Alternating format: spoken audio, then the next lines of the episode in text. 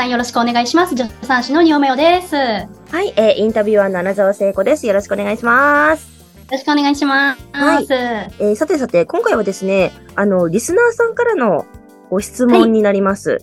はい。はい。ぜひね、お答えしていただけたらと思うんですけれども、えー婚活で好きになった人と結婚できません。どうしたらいいですか、という質問が来ておりました。なるほどですね。はいやっぱり私もね、婚活自分でしてきたし、婚活のビジネスもやってますし、もう恋愛の話はもう大好きなんですよね。うんうんうんうんもうこれはプロですから、あのースペシャリストですからね。はい。あの婚活で好きになる人と結婚できない、なかなか結婚にまでつながらないっていう問題は、あのー私の中で、ちょっとこれを分かってないと婚活しんどくなるよっていうのがありまして、その。愛の形って、ジャンルによって全然違うっていうのを知っておくことがめっちゃ大事なんですよ。まあどういうことかって言ったら、愛って、ジャンルって何やねんみたいな感じなんですけど。ね、何ですか？ジャンル？いや、皆さん知ってるんですよ。あの、漫画で、まあ少女漫画とかで TL とか、あとは BL とかもあるじゃないですうんか。わかりますよね ?BL って。うんうんうんうん。はい。ボーイズラブじゃないですか。うんうんで、TL っていうのはティーンズラブで。で、あとは NL なんかノーマルラブとか GL でガールズラブっていうのもうんあって。あれって、うん、なんかその、なんたらラブっていうその愛のジャンルが全然違うっていうのは全然わかりますよね。うんうん。はい。わかります。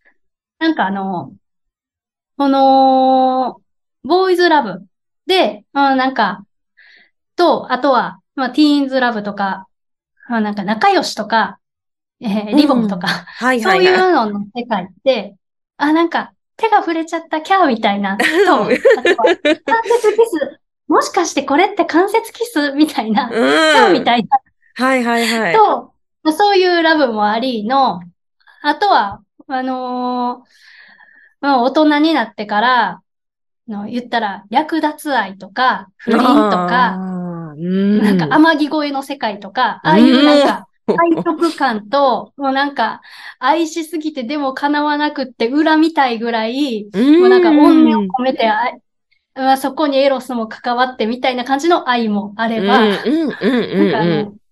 サザエさんとか、えー、クレヨンしんちゃんとか、家族愛っていうのもあるわけなんですよ。うんだからその、ジャンルが全然違うってことなんですよ。。確かに確かに。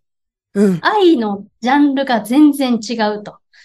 で、結婚相手を探すとき、婚活探す、婚活相手を探すときっていうのは、やっぱ、あのー愛を育んでって、その先に結婚っていうわけではなくて、その時間を経て、家族になってって、で、っていう感じではなくって、やっぱりその最初婚活するときっていうのは男の人がリードしてくれてとか、まあいろいろイメージするものっていうのがありますよね。はい、それが必ずしも、もう最初の恋愛と、あとは家族になった時に、いい旦那さんってこんな人やんなとか、家族になった時は私はこんな風な、あのーこんな風なパートナーの人と一緒に過ごしたいなって思うような像っていうのは全然違ってて、だから愛のジャンルって全然違うっていうのは先ほどしましたけれども。ジャンルが全然違ってて、それぞれの違いはめちゃくちゃあるっていう、う。その差ですよねうん差を知っとくことが大事で、うんうんうん。とにかく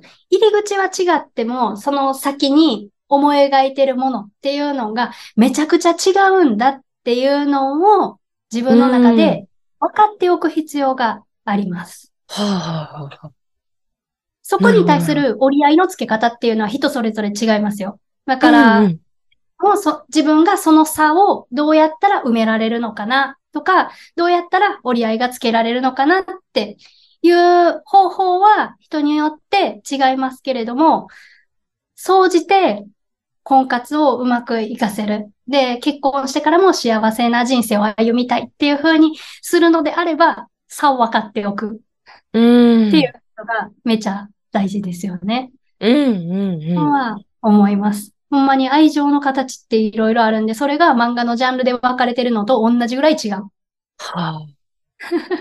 て まあ、そうですよね。人がこんだけいれば、その人の分だけというか、うんそその人の分だけ。うん何種類となってしまう感じですよね。ね女の人のね、ジャンルでも、女の人の好き好みでも全然違いますからね。なんかもう、うんうんもう、ただただ眺められるようなイケメンがいてたら、もうあとは全然不倫、なんか浮気とかしてもらっても全然 OK。それで私は幸せっていうふうに思う人とかもいるし、自分が何を求めてるかっていうのを、まず、うん、見極あの、見つめるっていうのも大事ですよね。うんうんうん。まあ最終目的地は、こういう愛の形を育み、組みたいけれども、入り口は、こういう人が、まあ、私は最初好きになりやすいなってはいはいはい。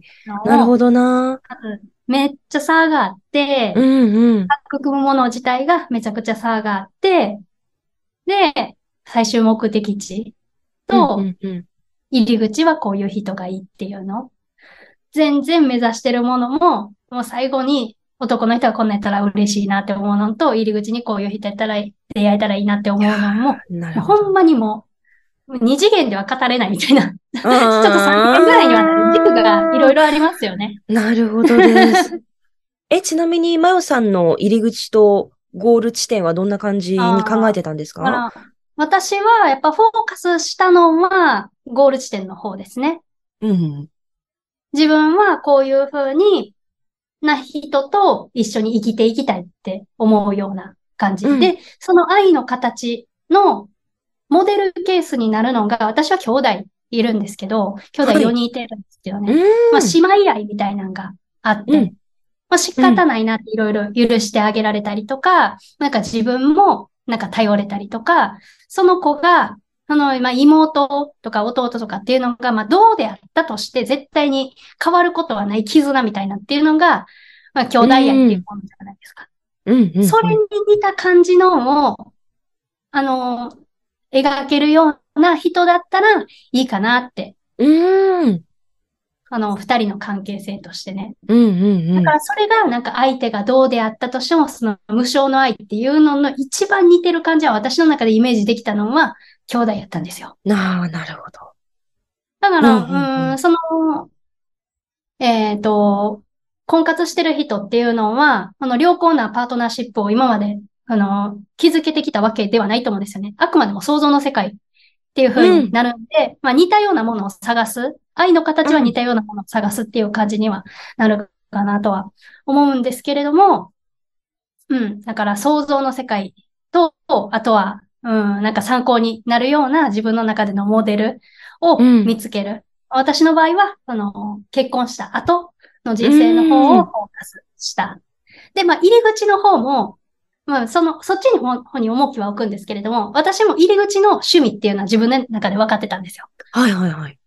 能力に惚れるみたいなところがあるんで。能力？うん。能力。あ、なんか、えっ、と、うん、まるまるできてかっこいいみたいな感じですね。ああ、うんうんうん。うーん、なるほどなるほど。そういうのに惹かれるんですよ。うん私は。スペックに惹かれるって感じ。スペックって言ったら、まあ、ちょっと講義すぎますけれども、な何かができること。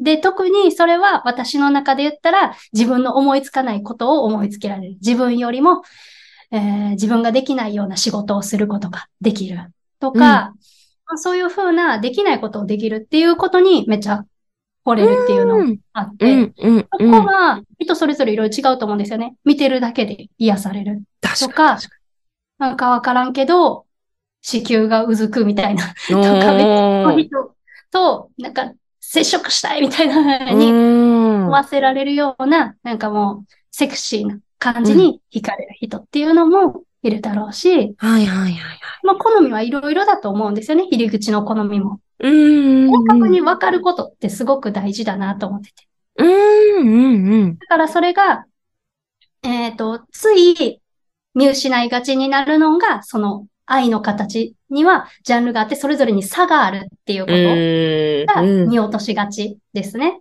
うん最終的なこういうふうなビジョンを固めましょうとか、あの、うん、どういう人と彼氏になりたいか想像してみましょうみたいなっていうのはいろいろあるかもしれないんですけれども、ほんま見落としがちなんが、ジジャンルが全然違うからみたいな。ジャンル。分けできるぐらい違うからっていう、このはいはいはい差が分かってるかどうかですね。はいはいはいはい。だからその折り合いのつけ方は本当に人それぞれで、こうしたらいいよっていうのは一概には言えないっていうのは、まあなんか、あの、想像あの、私が今まで言った内容で、あ理解していただけるかなとは思うんですけれど、うんうんうんうん。解決法を言ってもまあ仕方ないっていう感じなんですよね。ね。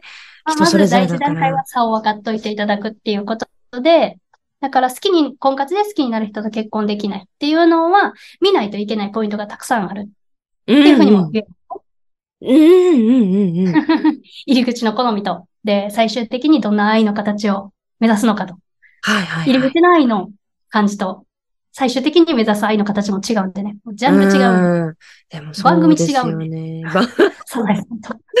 なるほど。甘でもい声とか、質楽園とか全然違うんで。確かに確かに。でそれこそ、あ、この人はもう、なんだ、その、付き、付き合う、まあ、彼氏としては最高だなっていう人と、なんだろうな、彼氏、彼氏で最高でも、でも結婚相手ではないんだよなとか、うんうんうんうん。この人はそこまでドキドキするような、こう燃え上がるような気持ちはなかったとしても、でもすごく、こう、旦那さんにするならこの人だなとか、なんかそのうんうん。私も、うんうん、なんか経験は少ないですが、うん、なんかそんな風に思ったこともあったので、うんうん。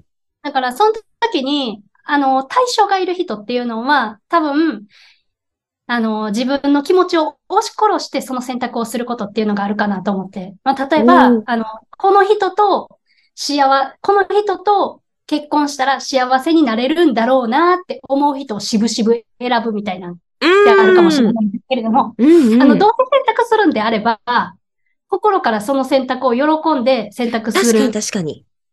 でないと、うまくいくものもうまくいかなくなっちゃうから、そうでだから、すね。そこには差がある。そして自分はその先を見つめてるからこそ、この人が最適だと思って選んだ。うんていううんうん。確かにそれめちゃくちゃ大事。渋々感っていうのとか、自分の気持ちを押し殺してとか、周りが言うからみたいな、言い聞かせてみたいな。いや、それは全然間違ってて、そうですね。違うんですよ。そうで自すね。分の選択を、あの、喜びを持ってそれを選択するっていうのは自分の中で、なんか、整理できてないだけであって、はいちゃんと自はいはい分。が何を選んでるのか明確になると、そこに迷いも自分の感情を押し殺した負けた感とかっていうのとか、はいはいになる感じもなくなるんです。うわーなるほど。うわ、めっちゃ刺さった。めっちゃ刺さる。うんだから、なんか。ね、うんうん物事をうまくいかせようとするときっていうのは、やっぱりうまくいくようにね、うん気持ちを持っていくって、なんとなく大事だと思うんですよね。うんうんうんうん。けて選択したりとか、卑屈になってとか、まあそういうのが相手に失礼みたいな表現をすることっていうのもありますけど、うんまあとはいえ、まあでもね。自分が一番ね、大事っていううんうんうんのがあるんで、そうですよね。心の奥底で思ってることを本当に変えるっていうのは結構難しい。本当に心から喜びを持ってみたいなっていうのは結構難しいんで、まあそれは自分が何を選んでるのか明確にすることで、相手に失礼なこともなくなるし、うまくいくこともうんうんかなと。うん。思いますうんうんうんわあ、なるほどです。ありがとうございます。めっちゃ複雑ですよね。ね、婚い活。やー選ぶのね確かにだ確から、かに。一概には言えないっていうのは、本当にね、ね考えないといけない軸がいっぱいありますよね。うんうんうん。そうでね、どうせやっぱりちゃんとこう決断して歩むのであれば、本当に、うんこう、うんさっきの、こう、ちょっとね、自分を押し殺してというのはない ような選択を 取ってほしい。心配しなくてもそうです。なくなるっていう感じですね。うんうんうんうん。いや、大事ですね。うんうん。ねそう、しぶしぶ感か、確かに。なんか私っ、ていうことで、なんか、このご質問にはお答えできてんのかな。はい。ありがとうございます。ありがとうございました。こう、ぜひとも、なのであれですね、こう、付き合う方、その、と、あとは、こう、未来どうなっていきたいかというゴールか。うん。うんうんうん。そこは違うんだよというところで、はい。ちょっと分析してみていただいて、はい。ありがとうございました。ありがとうございます。はい。では皆様次回もお楽しみにしてください。はーい。